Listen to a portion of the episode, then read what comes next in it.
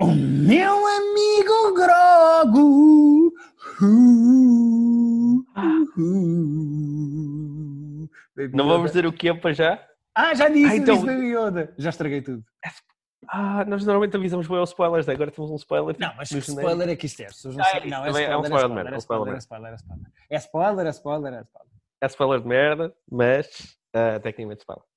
Como é que estamos, Guilherme? Olha, estou muito bem, estou bem disposto, estou feliz. Uh, sinto que culturalmente a minha vida tem diversificado. Eu, por exemplo, eu esta semana trago para este podcast desde uma peça de teatro a um filme passando por um videojogo. Nossa, Uh, portanto, eu esta semana sinto-me diversificado, sinto-me um homem de sete ofícios. parece um, tens um quanto quer com, com as várias opções de. Exatamente. Não, eu esta semana tenho uma série, um filme, um videojogo e uma peça de teatro. Ok. Queres começar pelo quê? Não, diz-me tu, estou contigo, tu é que tens imensa coisa. Eu tenho quatro temas para trazer esta semana e tu tens sete. Eu não sei se são sete, eu não os contei, mas são, eu tenho várias séries ah, e um filme, que suponho que seja o mesmo. É o mesmo, é o mesmo. É o mesmo, foi o que nós prometemos que íamos ver. Ah, Que, vou já dizer, é um filme com o Mel Gibson que podia estar no nosso top 5 do nosso Patreon. queres contar o que é o nosso top 5 do, nosso- do Patreon? É, o nosso top 5 desta semana que está no Patreon, e quem segue o nosso Patreon já ouviu, quem não segue pode ir lá eh, e, e fazer-se o nosso Patreon para ouvir os top 5 exclusivos que nós pomos lá. Exatamente. Esse, o Lembrando nosso... que os top 5 que nós gravamos são, são mesmo tipo mini podcast de 15 minutos. Ah, e tivemos a gravar agora antes. Tivemos a gravar agora antes. Exatamente. É porque há pessoas que acham que são só listinhas e, e são Não, essas pessoas podcasts. podem ir enfiar a listinha no anos. Não, a questão é, nós fazemos todas as semanas um áudio, exatamente, um mini podcast com o nosso top Mini 5. podcast. E esta semana o tema do nosso top 5 é os nossos artistas cancelados favoritos. Exatamente. E foi muito E- desconfortável. E deu muita polémica divertida. Eu acho que é o top 5 que vai acabar com a minha carreira. Se daqui a uma É semana tu estiveres a fazer isto com o Anderson de Lisboa, É, é as pessoas sabem que eu fui cancelado. E, e- e- e terão sido elas próprias a cancelarem, portanto. Sim, sim, e ainda bem. Eh, porque a internet tem sempre razão, independentemente do tema. Se a internet diz, a internet tem razão, não é, Pedro? Não. E spoiler alert, ah, não está o Mel Gibson no nosso, no- em nenhum Pois não, exatamente. Nós temos um filme do Mel Gibson para falar, que dissemos às pessoas a semana passada para verem para esta. Mas não vamos já lá. Ah, não vamos já lá. Queres, queres começar pela, pela televisão que temos em comum? Acho que podemos despachar Mandalorian. Até porque Pois. eh, Mandalorian tem sido o tema recorrente em todos os episódios, todas as semanas. Nós temos acompanhado Sim, semanalmente o Mandalorian. Dissemos que íamos tentar não falar tanto de Mandalorian todas as semanas. Qual é a questão? É que. Mandalorian, e isto é a minha opinião polémica, o meu hot take para esta semana. Não sei se estás pronto, Pedro. Foi Eu incrível. acho, eu acho que Mandalorian finalmente está bom. Pois é. Não, eu acho que foi provavelmente o melhor episódio da série, das duas Sim. seasons. Sim, porquê? Porquê? Podemos desmiuçar aqui porque é que achamos que foi um bom episódio Podemos. ao contrário dos outros. Porque, tipo, teve, um- teve um point. Teve...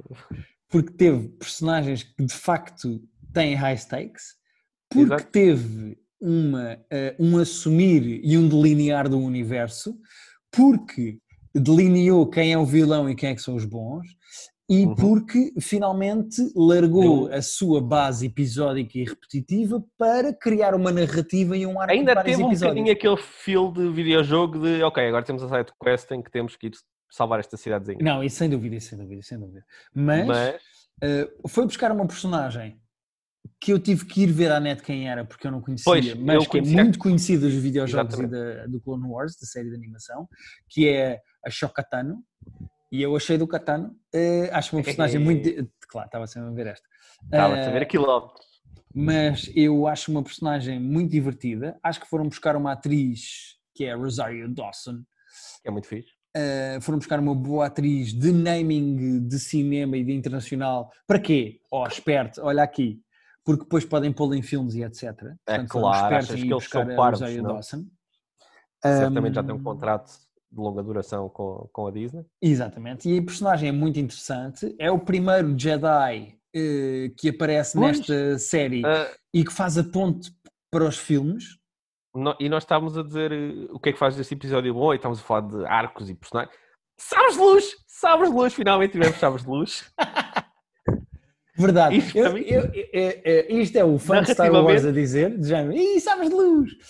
Não, Eh, arcos narrativos e personagens é tudo ótimo. E, e atores competentes. Mas sabres de luz também é ótimo. E então, se podemos juntar as duas coisas, Sim. ou todas Tinhas coisas, saudades, como fã de Star Wars, tinhas saudades de ver um sabre de luz. Ah, tinha saudades de ver e sabes que ti- tinha mais saudades ainda de ouvir. Vum, vum. Adoro aquele som, aquele som, adoro, adoro aquele som. Eu gosto de ver, gosto ainda mais de ouvir. Eh, Mas- mas podemos perguntar às pessoas qual de nós é que imita melhor um sabre de luz. Faz lá tu o teu? Vum. Não não está, não está. Agora sou, para peraí, agora mais. sou eu. Vum, vum, vum. Vum, vum. Só deprimente. Está só estranho. Mas de está nós só faz estranho. melhor e eu gostava que as pessoas respondessem. também. Mas finalmente apareceram sabre de luz, finalmente apareceram Jedi, finalmente se percebeu que há um imperador que é mau e que quer dar cabo eh, dos Jedi, não é? Um, Ah, e, abri- e abrimos um bocadinho a porta, finalmente, é assim, ninguém gosta mais do Baby Yoda que eu, não estou a tentar cancelar o Baby Yoda, mas esta, esta série precisa que, que- que o Mandalorian se livre do Baby Yoda e que vá à vida dele. eu, não- eu duvido que isso vá acontecer honestamente. Eu acho Eu que acho que entrar uma terceira- personagem, uma terceira personagem recorrente, que pode ou não ser a Shokatano, eh, acho que vai entrar uma terceira personagem recorrente que vai servir para treinar o Baby Yoda. Sendo que, eu não sei se tu investigaste a Shokatano, mas a Shokatano, aquela personagem feita pela Rosario Dawson, hum, foi o mestre dela, Jedi, que a treinou é o Anakin Skywalker. E por isso é que ela diz: Eu não Pois. quero treinar o Baby Yoda porque ele Eu tem já vi o que é raiva que- e eu já vi o que é que Exatamente. pode acontecer com essa raiva. Ela Exatamente. viu em quem? No Darth Vader.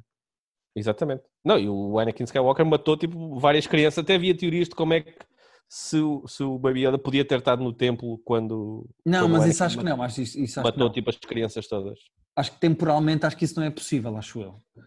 Não Ah, investiguei a fundo. Mas, há eu também não investiguei a fundo, posso estar aqui enganado, mas finalmente um Mandalorian cria um universo em que há coisas a perder. Há high stakes. Esta personagem está ligada a esta, isto é importante, há um Ah, mau. sim. Ah, finalmente. E aquela, aquela cidadezinha onde ele, onde ele teve, pá, era muito fixe, parecia vivida, tinha pessoas, tinha, tinha história. consegui- Só, só dele a atravessar a cidade tu conseguiste perceber tudo o que estava a acontecer ali. Ah, Criou-se ali um, um mini universo vivido que, pá, que foi fixe de ver e que não, Oh não Pedro, temos mas demorou. oportunidade. Demorou, demorou. Demorou muito a Mas olha, eu quero fazer a previsão. Viragem de Mandalorian. Eu quero fazer a previsão que esta temporada, que só, tem mais três episódios, né? vão ser oito, Eh, Eu vou confirmar. Mas podes continuar a falar, mas eu vou confirmar. o que, a minha previsão é que a terceira temporada será muito pouco Baby Yoda. Eu acho que esta temporada acaba com ele a entregar o Baby Yoda. Acredito que durante a terceira, uma vez ou outra, ele vá lá visitar, Impossível. saber como é que ele está. Impossível. Eu não Eh, sei como é que existirá Mandalorian sem Baby Yoda. Eu acho que vai ser impossível. Eu não acho. Eh, E, e espero que sim, porque assim, o Baby Yoda tipo, nunca vai morrer. Portanto, ele, ele é só um prop ali. Porque estavas a falar das high stakes. com- sempre que o Baby Yoda está numa cena, não há high stakes nenhumas. Certo, verdade. Ninguém está à espera que o Baby Yoda morra. Mas tu já percebeste que não só o Carmen Esposito, eh, como este novo general eh, que anda atrás do Baby Yoda, querem o Baby Yoda especificamente. Portanto, eu não sei se a terceira temporada não é especificamente a salvar-se o Baby Yoda para ele poder treinar sossegado. Eh, coisa que eu duvido que se resolva nos últimos três episódios, e sim, já confirmei, só, só faltam três. Eh, eu, eu acho que Baby Yoda ainda estará presente na terceira temporada. Eu acho que estará presente, mas o meu wishful thinking é aquele tipo seja entrega a um Jedi uh, E até no digo final mais, da Pedro. segunda. Até digo mais. Eu acho que Uhum. Fazes mais três episódios desta temporada e depois uma temporada inteira sobre o Baby Yoda e depois, no Natal de 2021 ou em 2022, mas não no Natal, sai um filme da saga Star Wars em que Baby Yoda faz parte. Eu Uh, acho que Baby Yoda acredito. vai subir às Big Leagues. uh, sabes que eu, eu- eu- eu- agora estou a falar de um filme do Baby Yoda. Eu ainda não, não disse isto em voz alta a ninguém. Uh, a ninguém, tipo agora, recentemente. Mas eu não sei se tu sabes que eu, no meu secundário, portanto, há quase 20 anos, Uhum. fuck, há quase 20 anos, uh, quando eu tinha 17, 18, eu tive para fazer um fan film de Star Wars. Ok. eu ia realizar um filme, que aliás eu cheguei a falar com o Rui Unas pela entrar, ele tinha dito que sim, que ele nunca foi para a frente. Mas havia um guião Ok. que foi escrito por dois americanos. acabas de revelar que tu e o Rui Unas têm a mesma idade quase. Que é 50 Não. Rui, mas ele era bem mais velho que eu já. Ah, mas a questão é, eu tive a ideia para o filme e falei com dois gajos num fórum e eles escreveram o guião com base nas ideias Ok. que eu dei. O que é que eu queria revelar aqui? Que eu não disse isto. Eu percebi-me, já tinha começado o, o raio do Mandalorian. Ah, o filme era sobre uma Yoda. O filme acabava, era sobre dois Jedi e dois maus que sentiam uma perturbação na força e iam atrás de um ser vivo no planeta. Uhum. E a última, eles chegavam ao planeta, lutavam uns com os outros, era muito básico nesse aspecto, mas o filme acabava com o reveal de que eles encontravam um Yoda bebê. Este filme foi escrito há 18 anos. Há, A questão é, 14. o teu filme acabava mesmo com o Yoda, mas em bebê. Este não é o Ah, Yoda. sim, sim, sim. Este não, é o este não é o. Yoda. Este é o Grogu. sim, Mas havia um Yoda. Este é o Grogu. Mas O havia que é que tu achas só- do nome Grogu? Porque há muita polémica na net das Ah. pessoas não gostarem do nome. O que para mim é cagativo. Tipo, as pessoas dizem, ah, eu não gosto do nome. Está bem, azar o teu. Pois, azar o teu. Ah, não acho o nome bom nem mau, sinceramente. Acho, acho o nome ah, médio. É, é este. Mas repara, Yoda, ou Yoda, não, Não, sei, é é como Yoga ou Yoga, mas o Yoda Eu não sei que nomes bons é há nome mesmo. irrelevante até ser uma personagem que as pessoas gostavam. Se ele se chamasse Rafael era mais estranho. Ah, Imagina que era Tipo- Telmo. Telmo. Telmo, Telmo era mau. Ahm, é o nome, ok. Tipo, ficou. Grogu. Não sei se vamos continuar a chamá-lo Baby Yoda, portanto é, é relativamente- Exato, ele vai continuar a ser Baby Yoda, mas, eh, mas agora a Shokatano já consegue falar com ele por telepatia e sabe que o nome dele é Grogu. Exata- Exatamente. Ah, Ah, mas importante, pronto. só para terminar aqui o tema Mandalorian, é importante dizer que eh, o realizador do episódio e guionista, que é o Dave Dave, Filoni. Filoni, é o criador da personagem Ashokatano. Ele é o criador do personagem. É, o ele e criador o do- George Lucas criaram a personagem Ashokatano e ele é o realizador da série ani- animada sobre a Pois, eu, Ashokatano. eu sabia que ele fazia várias. Foi um dos, um dos criadores de coisas, mas não sabia, achava que, que a personagem já vinha daqueles livros paralelos que existiam. E vem, e vem, mas foi ele que criou, foi o David Filoni ok. que criou eh, eh, todo o imaginário à volta da personagem. E Ah, que a Rosario Dawson disse em 2017 que gostava de fazer a Shok- de a Shokatano e em 2020 fez da Shokatano. Portanto, Já viste? crianças, Os vossos eh, sonhos às vezes, realizar. é exatamente, podem seguir os vossos sonhos porque às vezes demora 3 anos a concretizar se vocês forem a Rosario Dawson. Exatamente. Mas por acaso gostei da personagem, eu acho, que, eu acho a personagem interessante. Não, foi tudo bom. Este episódio foi tudo bom. A fotografia estava espantosa também. Ótima fotografia. Ah, aquelas Parecia um lutas. filme japonês dos anos 50 de lutas de Parecia, samurais. não, e aliás, eu já vi threads no Twitter só sobre as referências aos filmes do Kurosawa que há em termos de planos e em termos de, de simbologia. Sim, que há neste episódio. imensas, sem dúvida.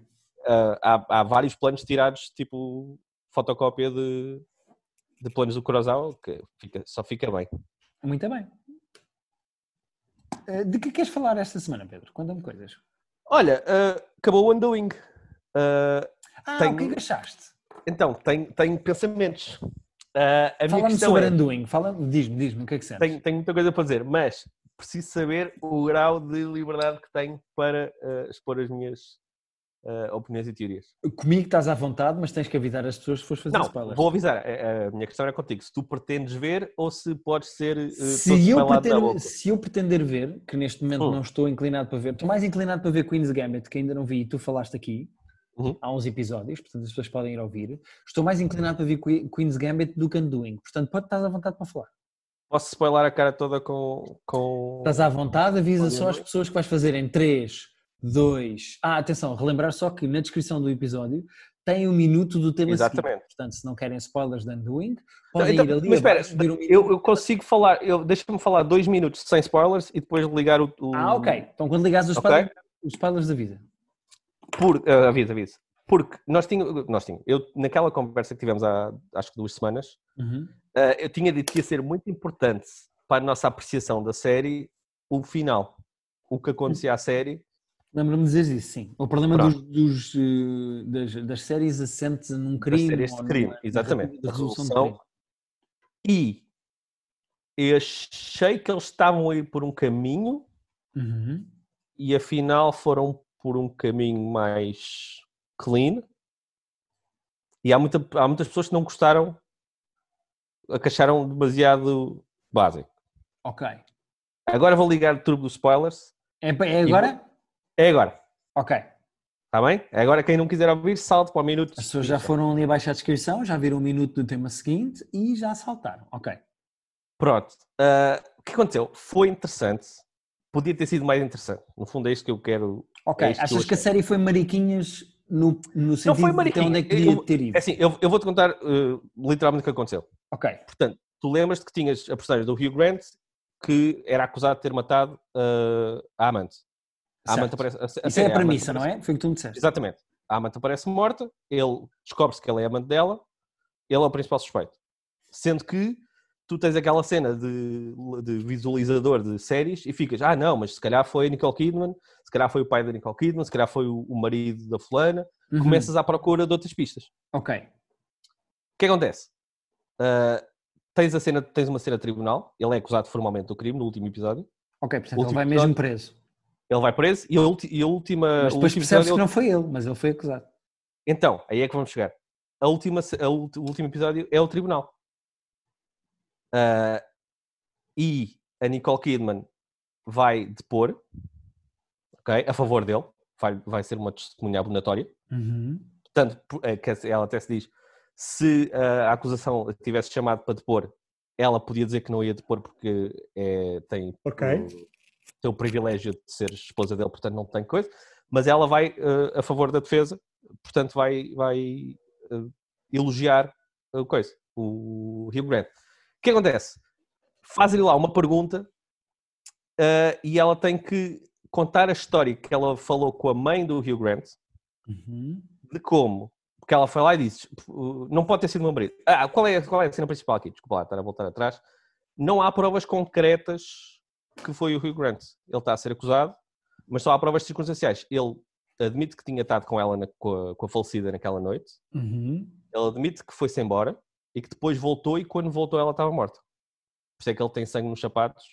E, e- Mas não há provas nenhumas de que tenha sido ele. Portanto, a- Ok. a acusação contra ele é um bocadinho vaga. A Nicole Kidman vai depor e a dizer não pode ter sido meu marido porque eu sei que ela é uma pessoa, foi um mau marido, traiu-me, mas ele é uma pessoa boa, ah, incapaz de atos violentos, incapaz de uma atrocidade destas Ok. A advogada de defesa de, de- de acusação pergunta: então, mas você não teve uma conversa com a mãe do, do Hugh Grant há pouco tempo? Ela estive.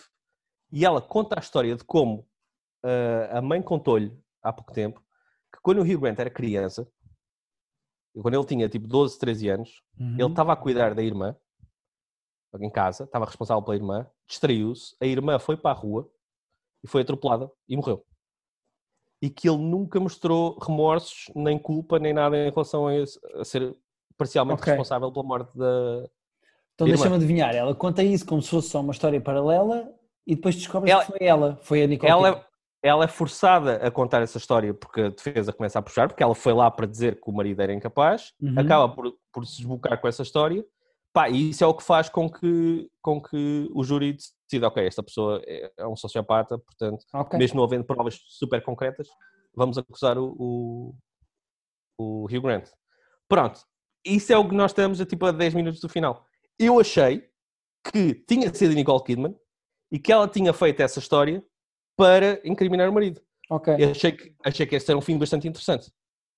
Tipo, foi ela, mas ela, usando um, uma história. era um grande twist, exato. era um excelente. Eu achei que tinha. Quando, quando começou ela a contar essa história, eu pensei, foi ela e o pai que estavam fartos, que estavam fartos das traições do marido e de uma maneira relativamente subtil, que foi contar uma história que ela nem queria contar, ela não subiu lá para contar essa história, ela foi forçada a contar a história, Uhum.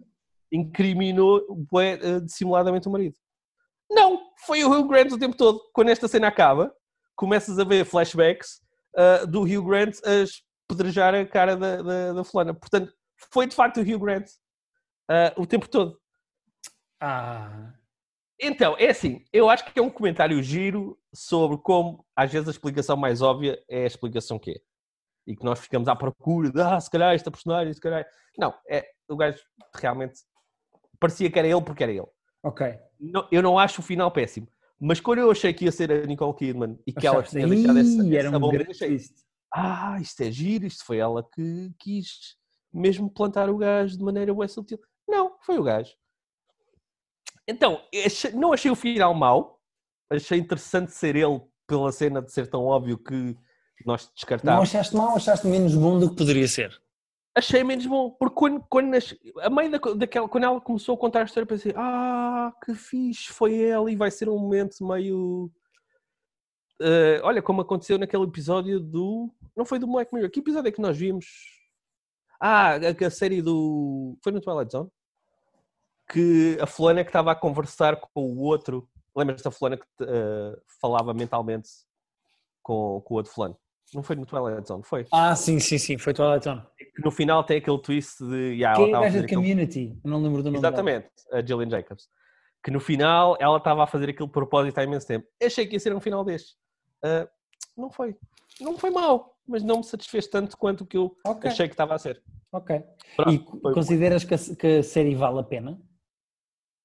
Ah, sim, sim. A, pá, é assim, já a série Valores de Produção é ótima. Ah, o, Hugh Grant é- o Hugh Grant continua a ser o Hugh Grant e é estranho vê-la não fazer comédias românticas. E por cima é estranho ele ser um psicopata. Mas tipo, a série é boa, a série tem qualidade. Ah, e o final satisfaz que bem. Há muita gente irritada porque "Ah, este final é péssimo. Não achei péssimo, achei ok, achei interessante. Ok. Sim, senhor. Foi a minha. A minha Que nota darias de 0 a 10? Uh, 6,5 para 7? 6,5, 7. Uh, acho justo. Dás um 7, não dás? Diz a verdade. Vou dar um 7. Sim, senhora. Muito bem. Eh, olha, eu acho que podemos saltar deste tema para a peça de teatro que eu vi. Pois, que peça de teatro é que tu viste? Olha, então é o seguinte. eh, Vou-te dizer que na sexta-feira à noite fui ao teatro. E tu perguntas assim, oh, Guilherme, Oh, Guilherme! como é que tu foste ao teatro na sexta-feira à noite Ah, pois, como é que foste ao teatro na sexta-feira à noite? se não há teatro eh, à noite? Não, mas há. Há às 7. Às sete, mas não há à noite. Ora, o que é que sucede? Ok. Ok.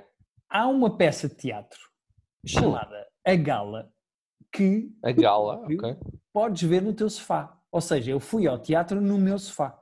Ah, foi uma cena virtual das internets? É uma cena virtual de facto e é um conceito muito, muito, muito, muito giro que eu já vou explicar com calma, mas que eh, eles próprios se descrevem como uma experiência virtual de ficção imersiva.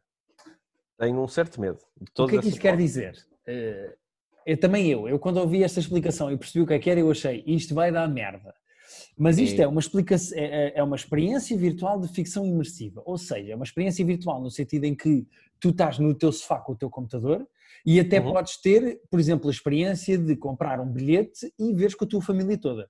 Tu moras, por Ok. exemplo, com os teus pais, tu podes estar no sofá com os teus pais e estarem todos a ver na televisão, ligando a televisão ao computador e podes estar a ver a peça em direto. Ok, Ok. ok. Uh, e é ficção imer- imersiva, no sentido em que tu estás a ver uma peça com seis atores que Hum. funciona de uma maneira que parece. uh, é imersiva no sentido em que a peça tem três atos Uhum. e nos dois primeiros atos tu tens três janelas ou três players em que Ah, estão dois atores a falar e tu podes pôr mute ou ouvir essa conversa. Como é que a peça funciona? A ou peça podes ouvir tem- uma de cada vez. Ao fazeres mute tu a podes uma... ouvir as três ao mesmo tempo. Tu podes Ah, pôr ok. os três com som, mas não vais perceber as conversas. A Claro. peça funciona da seguinte maneira: tens uma narradora que te explica exatamente como é que tudo funciona.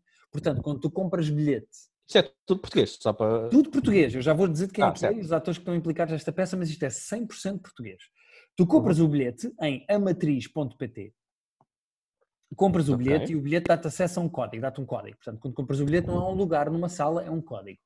E tu vais Uhum. à sala, à, à página de amatriz.pt, metes o teu código e desbloqueias a peça e quando a peça vai começar na sexta-feira à noite, tu começas a ver a peça e aparece uma narradora que diz, a na- a narradora, atenção, está em direto, Ok, a narradora está na casa dela, ou no estúdio, ou no teatro, e está a falar diretamente contigo, estás a ver a peça em Ou direto. na casa de banho, não é? Ou na casa de banho dela, quem sabe. Ou a tomar banho, é onde a narradora quiser estar. E tens assim uma espécie de uma janela de conversação que parece um mir, onde todas as pessoas que estão a ver a peça vão conversando. Ah, ok. Quando começa o primeiro ato, a narradora da peça explica-te: olha, tu vais ter, vais ter três janelas cá em baixo, três players, vais carregar play nas três ao mesmo tempo e as três janelas vão começar ao mesmo tempo.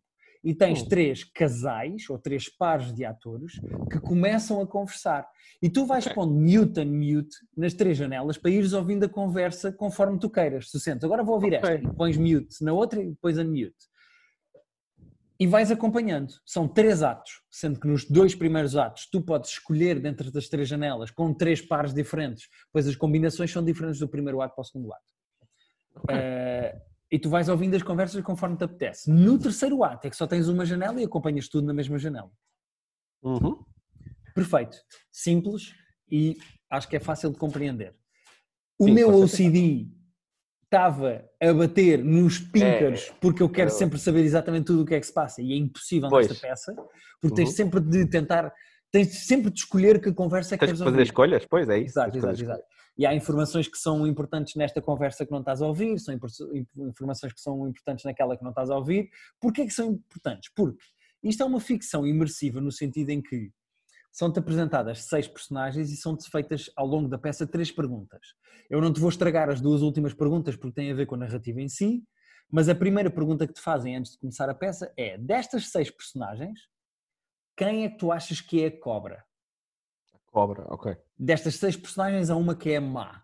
E tu começas a ouvir as- a conversa entre toda a gente, ouves, vais saltando entre janelas e não sei o que, não sei o que mais, e no fim do primeiro ato a narradora pergunta, ok, quem é que vocês acham que é a cobra? Toda a gente Hum. responde no chat.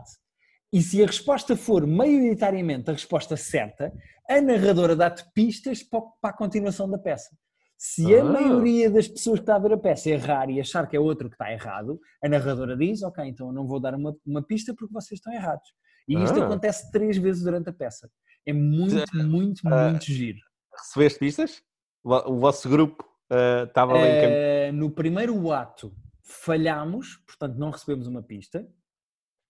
E na passagem do segundo para o terceiro, eu posso dizer aqui abertamente, e sem vergonha nenhuma, que adivinhei a 100% quem, como e porquê acontecia Ah. o terceiro ato. Eu estraguei basicamente no chat a peça a toda a gente porque percebi exatamente como, quando e porquê. Então foi uma experiência muito próxima da realidade, da realidade habitual. Tu estra- estragares o, o evento às pessoas que estão à tua volta. Sim, eh, eu É podia não ter escrito no chat da peça o que é que eu achava que ia acontecer, Mas, mas, aí como a é que narradora pergunta. que tu eras? Não, mas atenção, a narradora pergunta e diz assim: o que é que vocês acham que vai acontecer? Quem é que vocês acham que vai X e porquê? Ok. E eu respondi quem é que eu achava que X e porquê, e acertei ao pormenor e de que maneira e quando e como. Sim, senhor. Eu não Muitos tenho de à ser frente, é? genial. É isso, era aí que eu queria chegar. Uh, bom, mas eu não quero estragar a narrativa da peça, que é uma espécie de crime que vocês têm que acompanhar. Uh, daí a peça ser ficção imersiva, porque vocês podem acompanhar a peça e perceber quem é que vai fazer mal a quem e de que maneira, e podem tentar adivinhar pelas conversas e etc, etc. Quem é que vai trair quem, não sei o quê. Uh, a peça está mesmo. Eu acho que a peça é muito divertida e é muito inteligente, acho eu, e, e meritório tentar-se fazer uma peça por internet nesta fase de pandemia. Sim. E eu acho que é um esforço que vale a pena. Uh, eu acho que é uma iniciativa super meritória que eu acho que as pessoas deviam experimentar. Uh, e os atores não são nada maus. Uh, os nomes mais sonantes são o José Mata, a Isabela Uhum. Valadeiro e a Carolina Carvalho. As pessoas de certeza que o reconhecem de nome ou vão reconhecer de cara. Pois, mais de cara, se calhar. E eu queria só dizer que a Isabela Valadeiro é uma modelo que mais tarde se tornou atriz e que agora faz novelas e teatro e é uma atriz muito, muito, muito boa e eu fiquei surpreendido com ela na peça. Eu gostei mesmo Ok. de a ver na peça, acho que ela é uma excelente atriz e eu não quero dizer mais nada, eu não quero dizer mais nada sobre a peça, queria só dizer que é uma experiência muito divertida, 100% interativa eh, e que vale a pena experimentar e que não custa assim tanto porque o bilhete, o bilhete são 7 euros ou 8 euros, acho que vale a pena.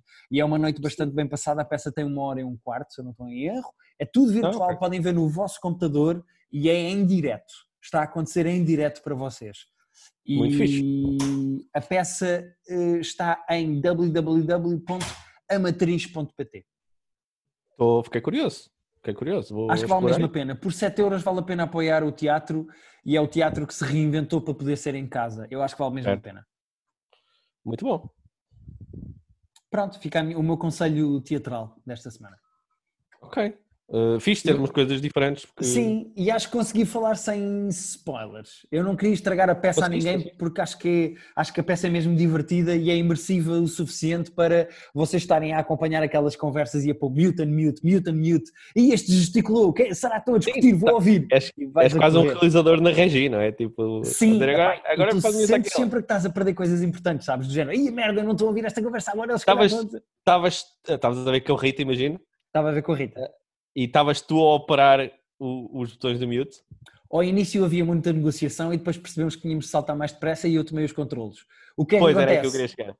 Eu tomei o controle do mute and mute, portanto fui eu que controlei que conversa é que nós estávamos a ouvir em cada momento e resultou em nós termos a informação toda para depois percebermos. Quer dizer, Ok, não bastava só a informação, foi também preciso o poder de dedução incrível que eu tenho. claro, Mas- exato. Eh, acho que é uma mistura de eu tinha a informação suficiente de ter saltado da altura certa das conversas umas para as outras com o meu poder de dedução. Portanto, Ok. é preciso uma pessoa, se as pessoas não perceberem, não adivinharem ou não perceberem o que é que vai acontecer no fim, não tem mal, é só porque tiveram a ouvir outras partes da conversa que eu não ouvi, acho eu. Pois. Uh, mas, mas imagino que seja preciso alguma destreza, pelo menos destreza de decidir rápido o que é que se vai ouvir e não ficar a hesitar muito, porque senão. Sim, é pá, porque cada, cada parte ou cada ato da peça tem, vamos dizer, 20 minutos. E durante 20 minutos tu podes saltar entre três conversas que estão a acontecer em simultâneo. Portanto, eh, cada par está a falar durante 20 minutos. Uhum. Portanto, são 60 minutos de conversa que tu tens que ouvir em 20. Portanto, tens mesmo de tomar decisões. Há mesmo coisas que tu não vais eu, eu ouvir. imagino que eles repitam um bocadinho, tipo, algumas coisas importantes que eles devam referir mais que uma vez durante a conversa. Não te consigo confirmar nem desmentir porque Pois não é isso, eu sei tudo, que não. Estás a ver? É é Portanto, não faço ideia. Mas é muito divertido. É mesmo divertido e eu acho que pelo preço vale a pena. Se fosse 40 euros, eu dizia, pá, ó malta, se calhar não vale a pena, invistam só se tiverem. Agora, por 7 euros e meio, Certo? Ok, epá, estou curioso. vale mesmo a pena e eu acho que é uma experiência muito gira e há mais duas datas até ao final do ano, se eu não estou em erro. São sextas-feiras à noite. É só sexta? Ok, Sexta-feira à noite.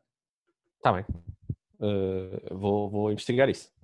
Epá, e não há que mais muita temos gente- para hoje, Guilherme? Não há muita gente que possa dizer que foi ao teatro no sofá, não é? Eh, de pijama. Estavas de pijama, nem sequer pudeste uma roupa.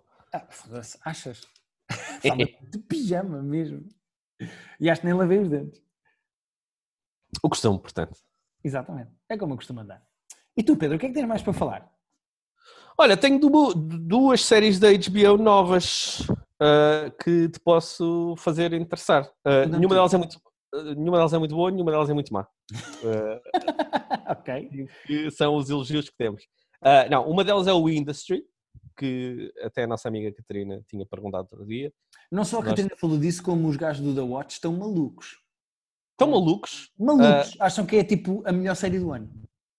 Ok, eu acho que, como se diz na minha terra, muita calma nessa hora.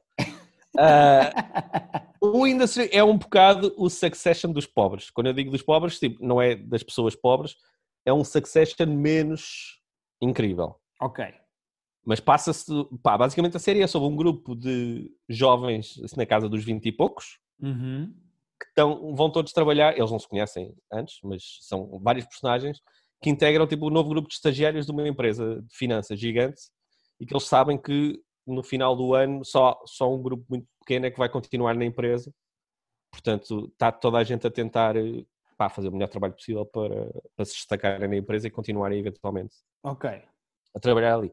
Pá, e é uma série sobre que- gente que está a balancear uma vida profissional nova num ambiente de trabalho pá, eh, cheio de pressão, porque estão a trabalhar com, com centenas de milhares de dólares, com aquele universo de finança corporativo que nós até conhecemos mais dos filmes, mas que há bullying e que há pressão e que têm que trabalhar mil horas. Ok. Bem, tem que balancear isso com as suas vidas pessoais, ah, de relações, de viverem. A série passa-se em Londres, ah, de viver em Londres, de ter amigos, de ter esse, esse balanço de vida-trabalho.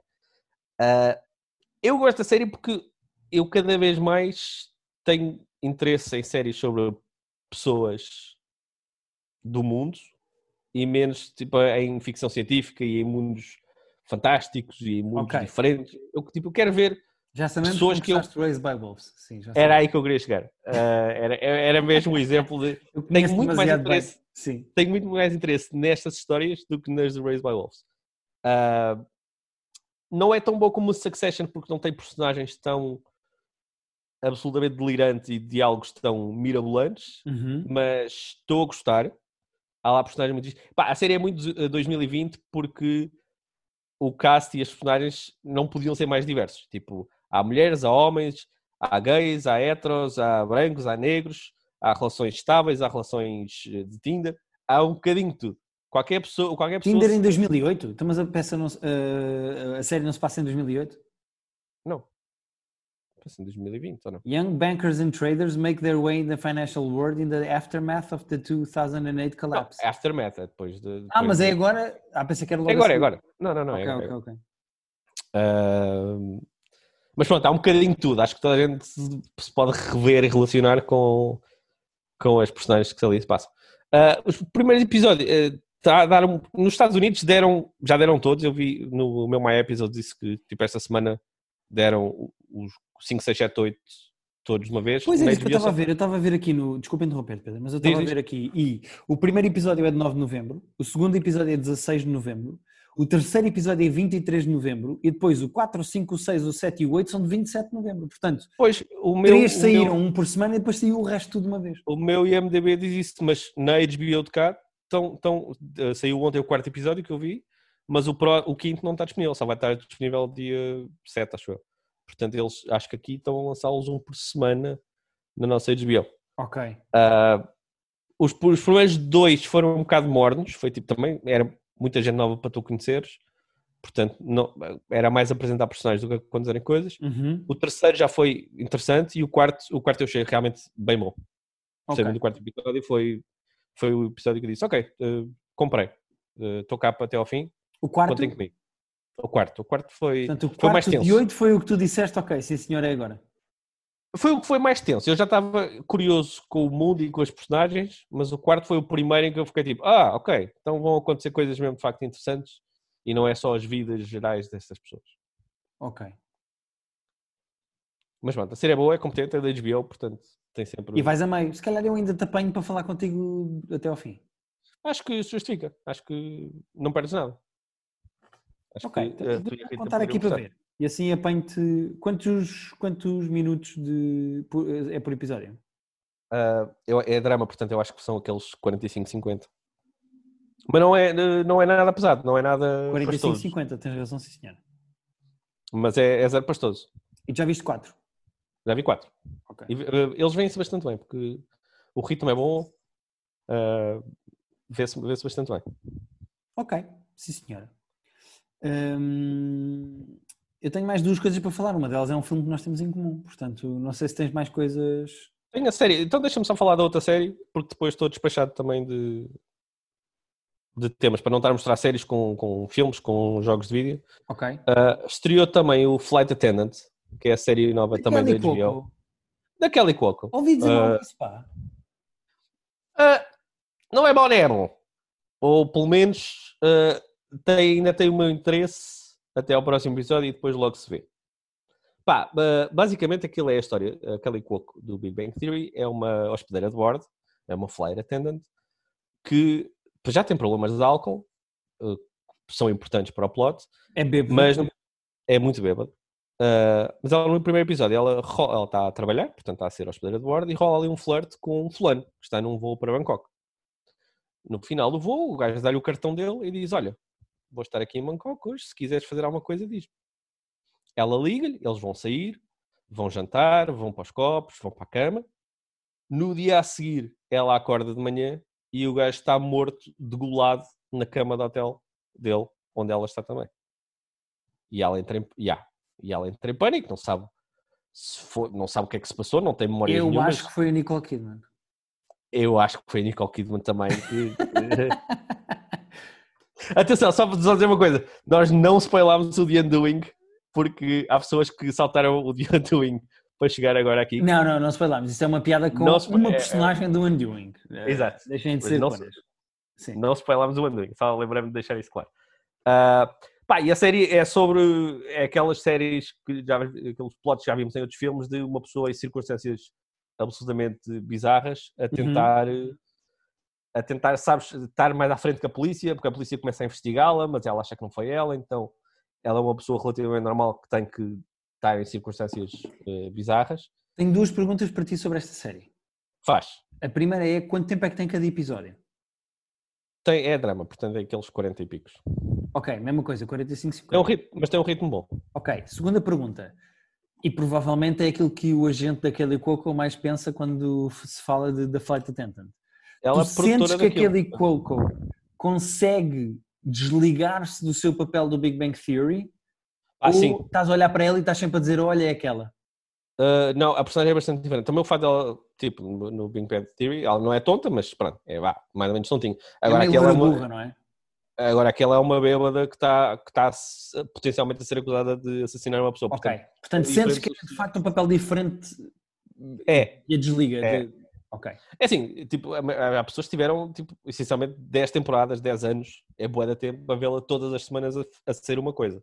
Sim. Portanto, por mais diferente que seja o papel, é possível olhar para ela e dizer, ah, pois é, mas ela estava a beijar o... Não era Sheldon, como é que chamava o outro? É, acho que era Sheldon, não Eu não sei, eu não, nunca Sheldon, vi Big Bang Não, o Sheldon, uh, não é Sheldon. O Sheldon é um deles, mas o que ela anda, o namorado dela era outro. Que eu vi o Big Bang Theory de por cima, está-me a irritar não é é que estás à espera que eu diga, eu não sei, pá. Não, não estou, não estou. Uh, mas o papel é diferente o suficiente para, para, para descolar. Okay. Uh, há, há, ali um twist na série porque aquilo é adaptado a um livro e eu não sei se funciona. estou inclinado a dizer que não funciona, mas ainda estou a dar umas abébias. Que é, ela está constantemente a ter visões uhum. e, a, e, a, conversar com o morto. Não num sentido paranormal do gajo estar tipo a ser um fantasma que fala com ela, mas ela, quando está a pensar no caso e quando se está a lembrar da noite, porque estava bêbada e não se lembra de, dos eventos, okay. de vez em quando ela tem uma visão e fala com o morto e o morto diz: Então, mas olha lá, nós naquela noite nós não fomos jantar e não estava lá mais uma pessoa connosco. E ela, ah, pois é, havia mais uma pessoa. Ah, é tipo só a cena dela lembrar-se de pormenores. É, é o, exatamente, é o processo dela, dela tentar lidar com, com a noite e com o crime. Ela está constantemente a conversar com o gajo e, e até vai para as memórias da infância dela, às tantas eu acho que funciona bem em livro, apesar de ser uma coisa até bastante visual. Uhum. E na cima das primeiras cenas, o morto está mesmo morto, está tipo um gajo com uma goela, com, com a goela degolada, cheia de sangue, a, a, ter uma conversa coerente com a, com a Kelly Cuoco. Não estou convencido que funciona a 100%, mas estou a dar à Baby. Eu acho que deram três episódios até agora na HBO, três só, acho Ok. Estou uh, disposto a ir até ao fim disto. Não estou a achar incrível, estou a achar interessante o suficiente para, para manter a par. Para ok, já. ok, ok, ok. Despertaste o meu interesse. Uh, acho que vou espreitar. Vai espreitar? Ok. Espreita. Uh, gostava de ter mais opiniões. Mas ainda são oito episódios, para... eu acho que é relativamente tranquilo de ver. Sim, eu pá, gosto deste formato, este formato de 8 episódios eh, para adaptar um livro, é, tipo, é uma boa, é um bom rácio de... É melhor que um filme, às vezes um filme tem que deitar muita coisa do livro fora Sim. Para ser, para ser eficaz. E acho que tipo estas 6, 8 horas de, de adaptações é tipo, hum, dá para falar sem, sem ter que ser tudo à pressa. Ok, boa. Hum... Saltamos, se calhar, para o Cold War. Uh... Pois era isso, vais meter nos da PlayStation 5? É, Vou meter nos da PlayStation 5. Eu já joguei o ah. Cold War, uh, Call of Duty Cold War na PlayStation 5. Uh, queria só dizer que uh, os videojogos estão um bocadinho fora do controle, porque eu não sei se tu viste o trailer ou imagens do jogo, mas o Ronald Reagan está igual. Vi. O Ronald Reagan está-me sempre a aparecer no Twitter. Eu não sei, não sei o que é que o Twitter acha de mim, que o trailer do Cold War aparece-me tipo de 6 em 6 tweets, aparece-me o Ronald Reagan. Epá, mas é falar. doente, porque é, é mesmo. parece mesmo o Ronald Reagan. Sendo que não tenho certeza, quer dizer, eles lá saberão e têm advogados para isso. Não tenho certeza até que ponto é que eles podem simplesmente usar. É pá, nem eu. A, a imitação do... da voz. Alguém tem que imitar a voz do Ronald Reagan, que também está imitada ao pormenor, mas. Eh, pois. Assim, eles têm advogados para isso, portanto imagino que eles não estejam só a... É assustador, pá, porque é mesmo muito é. parecido e há pessoas que, já aconteceu à minha frente, pessoas que veem o trailer do jogo e dizem ah, isto é o que do Ronald Reagan? Eu, isto é um videojogo. Eu, What? Um videojogo? é, é, não, aquele trailer está mesmo uh, freaky. O que atesta bastante à qualidade da imagem da PlayStation 5 e do jogo, acho eu. Uh, Exatamente. Se as pessoas estão indecisas entre jogar o Cold War na PlayStation 4 ou na PlayStation 5 quando receberem, eu aconselho a jogarem a PlayStation 5 por causa disso mesmo, da qualidade da imagem, porque. Não sei, não sei se há muitas pessoas que, têm, que vão ter essa dúvida. Não? é? Sim, sim, sim, exato. Ah, eu tenho Mas... Mas... 5, jogo na 4 ou jogo na 5. A, a questão é, uh, isto é um jogo de uh, Call of Duty em todos os sentidos da palavra. Ou seja, em termos de jogabilidade da campanha, da história, não é nada de especial, é mais do mesmo. Uh, as missões são todas bastante divertidas em termos visuais, mas não têm grande espetacularidade, não há coisas muito diferentes. Até há missões que acabavam e eu dizia, ah, já, não há nada de especial. Um, mas esta campanha de Call of Duty tem uma escolha, as pessoas podem escolher uh, por que caminho é que vão. E há Ok. algumas escolhazinhas pequeninas que depois vão condicionando o final. O que é divertido. Tu no final podes escolher ser muito mau ou muito bom. Tu podes escolher Ok. dois caminhos completamente diferentes. E isso é muito divertido. Eu escolhi primeiro ser muito mau e depois voltei atrás e foi muito bom.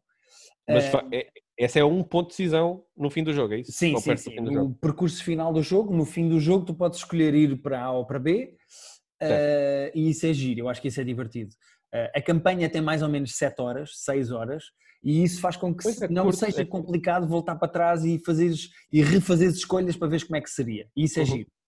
Eh, é complicado quando tens um, um jogo com 50 ou 60 horas, tens que voltar para trás Pois. para ver como é que era, porque foda-se, já nem te lembras, não sabes. É Pois. muito- 6, 7 horas é muito pouco. é, é pouco, mas se tu desdobrares em todas as missões que podes fazer de duas maneiras, eh, acaba por ser um bocadinho mais. Além disso, há Ok. duas missões que podes optar, são side quests, são missões extra, que podes optar por fazer ou não, mas que, primeiro, para teres toda a informação que precisas para fazer essas missões, tens que encontrar coisas escondidas nas outras missões da história. E Ok. segundo, para fazeres bem a missão implica, eh, parece um escape room, tens algumas pistas e algumas coisas que depois tens que desvendar e resolver um mini crime ou um mini informação, tens que perceber um código. O jogo passa-se todo na Guerra Fria, Estados Unidos, eh, eh, Rússia dos anos 80.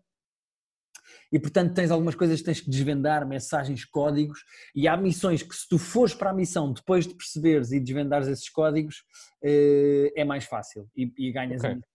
E portanto é giro porque é uma mistura de mini escape room com missões de Call of Duty e isso também é divertido. Eu acho que é uma categoria ou é uma camada que se acrescenta no jogo que eu acho que vale a pena. Ou seja, isto para dizer o quê? Eu acho o jogo do Cold War, a campanha, divertida, não pela jogabilidade que é mais do mesmo e não é particularmente inventiva ou diferente, mas é muito Não, mas do mesmo que não é mau. Tipo, é uma, eu, quer dizer, não joguei, o- no, não joguei o Cold War, mas já o anterior, as missões não eram nada de especial, mas eh, divertiram-me na mesma. É isso, é isso. Acaba por ser um filme semi-interativo, sendo Exato, que aqui é não é só interativo no ponto de vista em que tu dás tiros e matas os gajos, é interativo mesmo na escolha das- da, narrativa e em algumas missões que podes fazer ou não. Eu acho que isso é fixe. Agora, o outro lado mais interessante para mim neste momento do Cold War é não só o multiplayer é completamente novo e diferente e tem armas diferentes e mapas diferentes, como no dia 10 de dezembro, portanto está quase. Vai ser integrado o Warzone, que eu e tu já jogamos desde março, Ah. dentro do universo do, do Cold War. Ok. Uh, portanto, vai ser criado um universo novo dentro do Call of Duty de Battle Royale, uh, com as armas do Cold War e com o mapa novo, integrado dentro do universo de Battle Royale de, do Warzone que nós já jogávamos. E eu acho que isso vai ser muito interessante porque vai ser um passo diferente e novo dentro do universo do Warzone, uh, que é o multiplayer. Sim, eu acho que o- essa parte ainda Call vai of- ser melhor. O Call of Duty hoje em dia vive muito multiplayer. Tipo, eles, eles fazem a campanha para agradar, para dar mais um docinho às pessoas, mas el- eles vendem aquilo sabendo que as pessoas vão passar 95% do tempo que estão a jogar Cold War a jogar o multiplayer. Ah, sim, sim, sem dúvida nenhuma. Sem dúvida nenhuma. Ah, sim, eu tive 7 horas a jogar a campanha, porque a campanha tem 7 horas, mas o resto do tempo eu estou no multiplayer. Pois, E eu acho que a maior parte das pessoas também. Eu durante anos joguei só as campanhas dos jogos e, e agora percebo que foi dinheiro mal gasto porque a campanha é tipo 20 ou 30% de um jogo de Call of Duty. yeah. se, tanto. Mas pronto, fica aqui o meu conselho para quem gosta do universo de Call of Duty e para quem gosta de jogos de tiros, eh, o Cold War vale a pena. Sim, senhor. Estou curioso também com, com o Cold War. Boa. Então vamos ao. Eu, ah, não, não posso emprestar porque comprei digital, porque só emprestava do jogo. Se eu tivesse fisicamente o CD. Pois, eu, eu, em princípio, quando comprar a, a PS5, vou comprar a, a PS5 digital, porque chegar à conclusão que a maior parte dos jogos que eu compro. Espera aí, hoje, é, hoje é quê? Hoje é 2. Não, nós estamos a gravar dois, mas as pessoas estão a ouvir isto dia 3. Ah, pronto. É, é só, tô, só porque as pessoas que nos estão a ouvir neste momento ficam a saber que a Vorten anunciou. Mas eu acho que era hoje à noite, não era? Não era dia 3 à, uma, à meia-noite, portanto, quem nos ouve. É numa madrugada de quarta para quinta, portanto já passou, é isso? Eu tenho ideia que sim. Espera aí. Teremos mais novidades da PS5 disponíveis apenas para pedidos online no dia 3 de dezembro à meia-noite e 1. Certo, exatamente, tens toda a razão. Portanto, Portanto neste momento, algumas pessoas conseguiram comprar ou não, que nos estão a ouvir. Exatamente. Ok, ok, ok. Uh, Muito bem. Não, ia dizer que acho que estamos a caminhar para, para os jogos serem cada vez mais comparados também online uh, e os CDs serem cada vez menos necessários. O, o único downside é, é, que depois não dá para emprestar os jogos, não dá para partilhar da mesma maneira que. Eu optei por comprar uh, o jogo em formato digital, este mas só porque o comprei na PlayStation 4 e queria, uh, comprei a versão Next Gen, Next Generation, para depois funcionar na 5. Uh, mas eu acho que vou continuar. A, eu comprei a PlayStation com entrada de discos, porque, por exemplo, o Spider-Man Miles Morales eu comprei com CD, com disco mesmo. Eu prefiro pois. continuar a comprar jogos em disco. Faz-me um bocado de confusão ter os jogos só na versão digital, acho eu. Ainda não eu habituei-me. Eu, eu com, com a 4 uh, eh, passei a comprar muitos jogos digital. Até normalmente sai mais barato quer dizer, é mais fácil aproveitar promoções que, que aparecem sim, na, na, na, na PS Store. Store sim. Uh, de vez em quando aparecem umas coisas muito fixe. Uh, há um bocadinho aquela cena de, mas estou a comprar, mas não tenho, tipo, não tenho nenhuma prova palpável que tenho no jogo, mas já, está tá lá nos servidores, tu podes apagar o jogo e voltar a instalá-lo tipo um ano depois. Sim, verdade, isso está lá na tua conta e pronto. É perfeitamente possível, portanto. Não dá é para emprestar assim aos amigos. Como Já ouvi dizer, já ouvi dizer que dá para tipo, podes tipo, fazer sign-in da tua conta no, noutra PlayStation e a pessoa tipo, saca o jogo para a PlayStation, mas depois é um nível de. Tens que pôr a tua conta na PlayStation da outra pessoa. É isso. Jogar. É um... Pá, não tenho paciência para isso.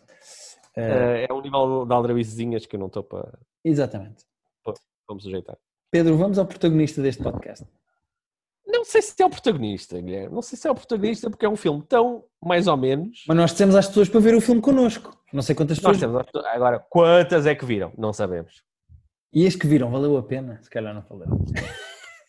Não, é que enquanto nós, com o Jiu-Jitsu, a semana passada, o filme do Nicolas Cage, nós temos que quase que dava a volta, que era um filme bastante podre, uhum. mas que não dava a volta para ser uma experiência incrível, mas que era estúpido o suficiente para, para gozar. Sim, sim eu achei isto só um filme absolutamente mediano.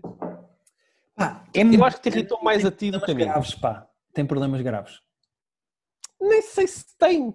Eu, tipo, não me incomodou, não me alegrou nem me incomodou de todo. Sabes que um filme que eu sou completamente neutro. Puh, tá, viu-se. Foi isto. Ah, o, que é que, o que é que te aborreceu especialmente? Já agora estamos a falar do Fat Man. É isso, explica só às pessoas que filme é, que filme é que estamos a falar. O filme chama-se Fat Man, com Mel Gibson, e é um filme de ação uh, com uma premissa que eu achei a premissa muito gira. Uh, acho que é um bocado aquela premissa que se calhar há dois amigos que estão meio bêbados e, e... Daí, não era atenção, A premissa vendeu-me o filme. Eu só vi o filme por causa da premissa. Certo, mas eu acho que, eu acho que 99% da, da, da das vezes que se fala que, que, alguém teria esta ideia, era uma ideia que depois, quando ias chegar a escrever, diz, pá, não, isto de facto é demasiado totó para estar a escrever um filme todo. Pois, é que esse é que é o problema. Este filme devia ser uma curta eu acho que é só uma ideia gira. Então a ideia é que há um puto, que é um pequeno estafermo, que uh, recebe um pedaço de carvão do Sr. Pai Natal e decide contratar um assassino profissional para uh, acabar com a vida do Sr. Pai Natal que o uh, irritou. Esta premissa é perfeita, é espetacular. Eu, eu adorava ter tido esta ideia. Um puto é uma ideia tão gira. Recebe carvão no Natal e contrata um assassino para, para matar o Pai Natal. É perfeito. Uh, se funciona. É assim, o filme é o que é. O filme não, não é muito. O Pedro não funciona. O filme não é muito diferente do que eu achei que ia ser. Podia ter uma realização. Primeiro é preciso dizer que o Pai Natal aqui é protagonizado por Mel Gibson. Okay. Que podia perfeitamente estar no nosso top 5 de pessoas canceladas. Exatamente. Não está, mas por acaso não me lembrei dele. Uh, mas tem, tem trabalho bom o suficiente para poder ser um- uma das pessoas que eu, cujo trabalho eu aprecio. Agora, eu tenho uma pergunta para ti que define um bocado a minha posição em relação a este filme. Faz.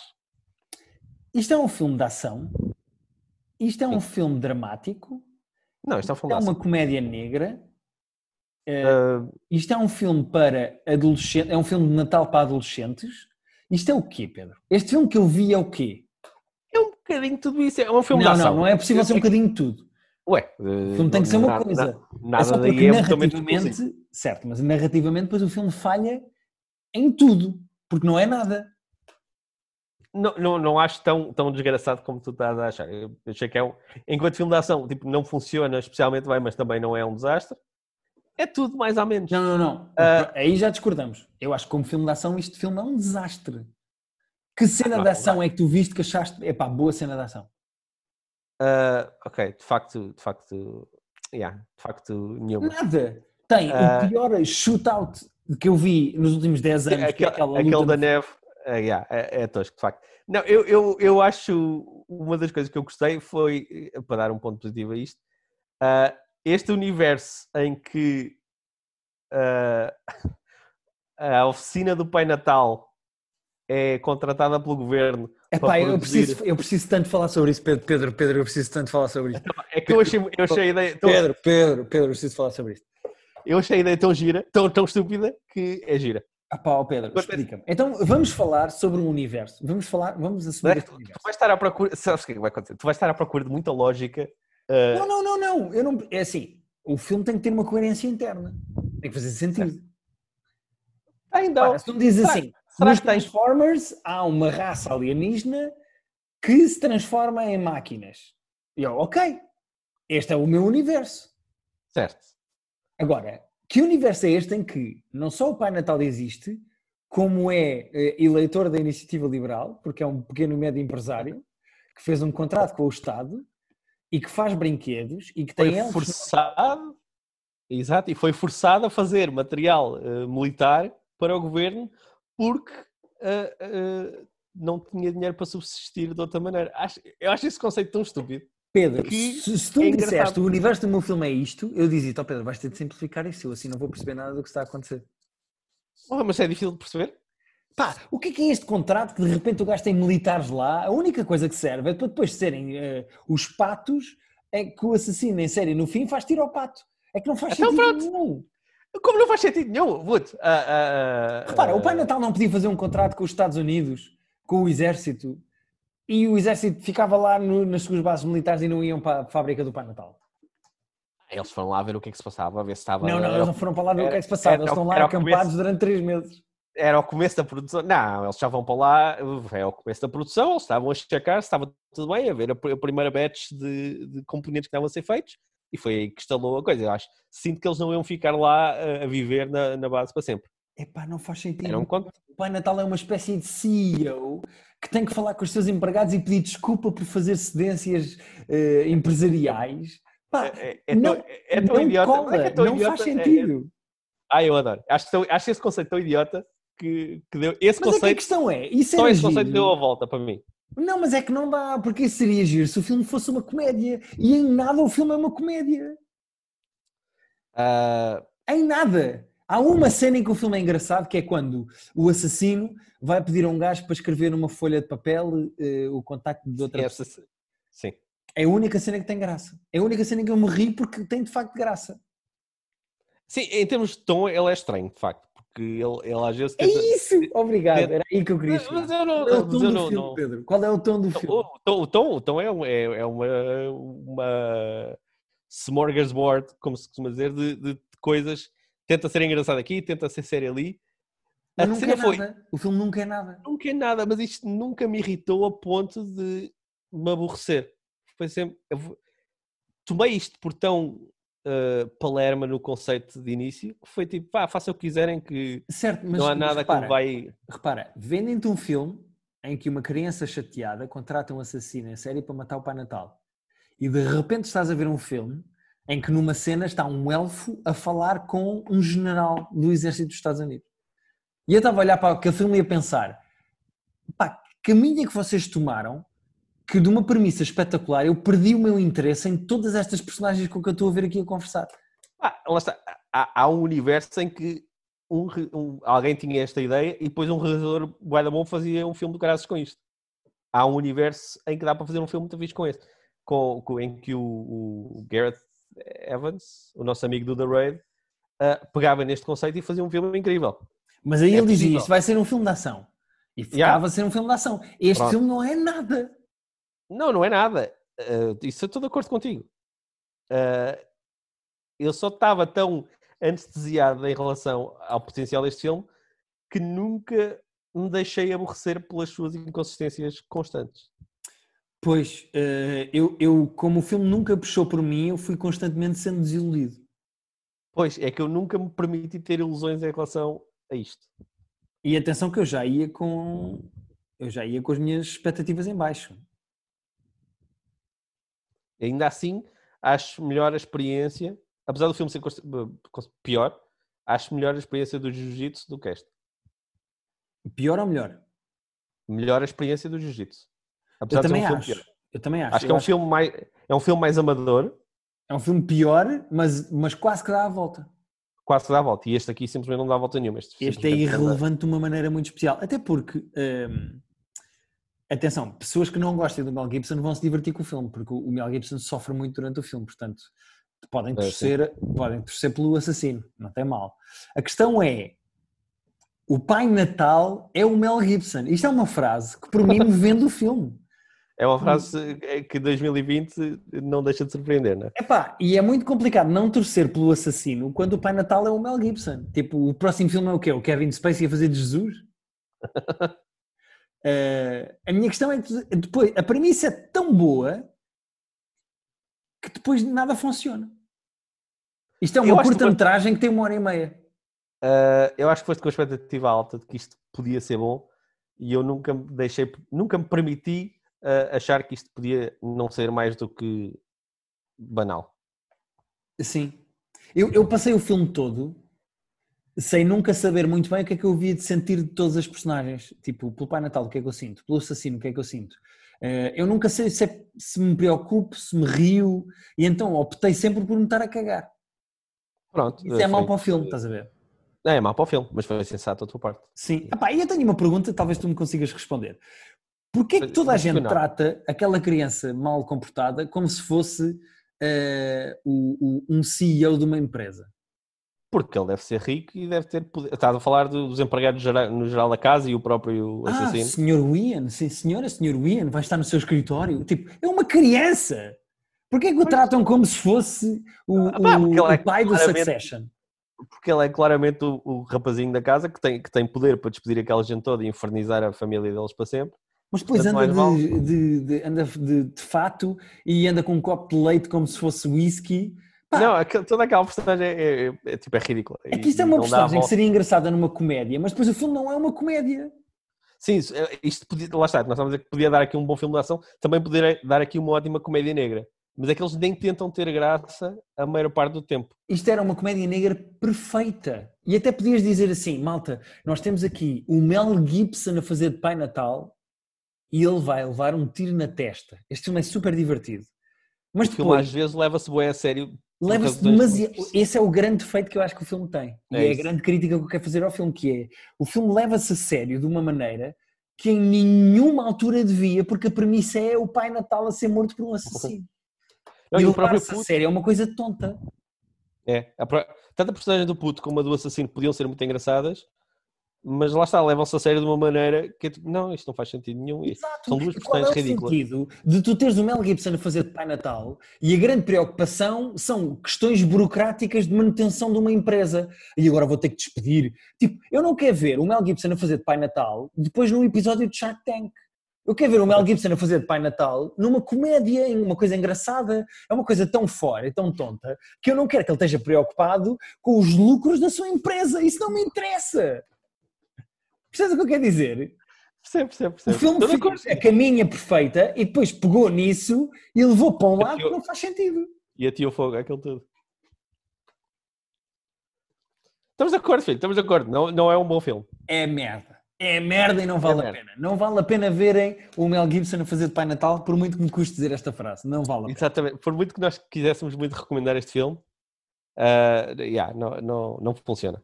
Não funciona de todo. Eh, e, eu, e eu vou ficar para sempre a tentar perceber porque é que há uma personagem que come um pato inteiro. Ah, não sei o que te diga. Eu não tenho muitas respostas para te dar eh, neste filme. Também não sei, pá. Vai, ficar no éter, não é? Do mundo Vai. do cinema, vai ficar para sempre. Vai ficar para sempre. Pedro, eu tenho um IOQ. Manda-me lá o teu Yoki. Só para terminar, uma coisa muito rápida, mas o meu IOQ desta semana é a confirmação oficial de que o criador do Black Mirror, Charlie Brooker, Ah, sim, sim. está a eh, pré-produzir, vou dizer desta maneira, pronto, a escrever, não sei bem como é que vocês querem, mas está a Uh. preparar Está um, mais adiantado que isso. um mockumentary sobre o ano Sobre- 2020. Mas está mais avançado que pré-produção, porque estavam a entrevistar o, o Hugh Grant esta semana, depois do, do final do Undoing, e ele disse: Estive ontem a filmar uma cena com o Charlie Brooker para a Netflix, que é esta tal coisa. Portanto, Ah, então já está mesmo a filmar. já está a ser filmado. Mas pronto, ficam a saber que Charlie Brooker, criador do eh, Black Mirror, está a fazer um mockumentary, que é basicamente um documentário falso a gozar, sobre o ano 2020. E isto tem tudo para ser bom. O Charlie Brooker, bom. E, sinceramente, não desiludas. Uh, tem que- isso tem que sair, tipo, no máximo em janeiro, não pode. Por isso é que eles devem estar com pressa a gravar agora. Pois, é isso. Eh, e eu acho que isto. E mesmo janeiro, eu acho que devia sair tipo dia 1 de janeiro até. Exato, como, como tem acontecido com os episódios de Black Mirror. Eh, Yeah, Tem que ser saem assim uma cena meio stunt, meio stunt para apanhar as pessoas uh, meio de surpresa E repara, porque- tu, na semi-ressaca de passagem de ano 2020 para 2021, poderes ir à Netflix ver Charlie Brooker, um, um mockumentary Claro, claro. sobre o ano 2020, é ganhador. É 100%, Claro. é, é top dos tops de Netflix eh, de janeiro. Eh, Sim, portanto, sem dúvida, sem dúvida. O timing perfeito seria a primeira semana de janeiro, diria eu. Yeah, eu acho que o timing perfeito era 1 de janeiro. Era tipo dia 1 de janeiro, está aqui. Uh, acabou, acabou este ano estúpido. Isto foi o que se passou neste ano estúpido. E agora, tipo, aproveitem 2021 sem nunca mais temos que falar sobre 2020. Exatamente. Uh, para a semana, uh, porque estreia agora sexta-feira, se calhar vamos falar do Mank, não é? Que é a grande estreia dos próximos tempos. Ah, estreia esta sexta. Estreia dia 4. Mank, Não. o novo filme do David Fincher, na Netflix. Então esta sexta, então para a semana vamos falar de certezinha do Mank. É, não é? Vamos, em vez de falarmos, falarmos duas semanas seguintes, uh, seguidas de filmes maus que combinámos ver um com o outro e com o Atenção, nosso... não digas isso porque não sabes se o Mank não vai ser mau. À partida será um bocadinho Não prometas coisas, Pedro Sil. Mas tenho mais expectativa, lá está, é o problema, grande problema da expectativa. Tenho a expectativa tão alta com o filme novo do David Fincher que uh, há muita margem para ser desiludido. Espero que não. O filme escrito pelo próprio pai. Exatamente. Sim, senhora. Então para a semana prometemos que falaremos do Mank e de mais coisas boas da cultura pop. E de mais coisas que nem sabemos o que vão ser ainda. Exatamente. Muito obrigado a todas as pessoas eh, que eventualmente nos têm no seu top do Spotify. Olha, exatamente. Obrigado por nos ouvirem, obrigado por serem fãs do nosso podcast. Bem sabemos que o nosso podcast depende um pouco do interesse que vocês têm nas séries e nos filmes que nós falamos, Sim. mas ainda assim. Vamos muito para nichos pessoais que Verdade. gostamos, mas Ainda assim, e dentro da volatilidade que é a temática do nosso podcast, muito obrigado por gostarem de nós e nos ouvirem. exatamente. Muito obrigado. Fica o nosso sincero agradecimento. Mais nada, Pedro. Eh, e agora vou terminar este episódio. Por favor. Posso agora? Já devia ter acabado. Mas posso Tal- ser agora? tal- Posso ser agora? Tal como 2020, já devia ter acabado. Então é agora, também vou carregar agora. Por favor.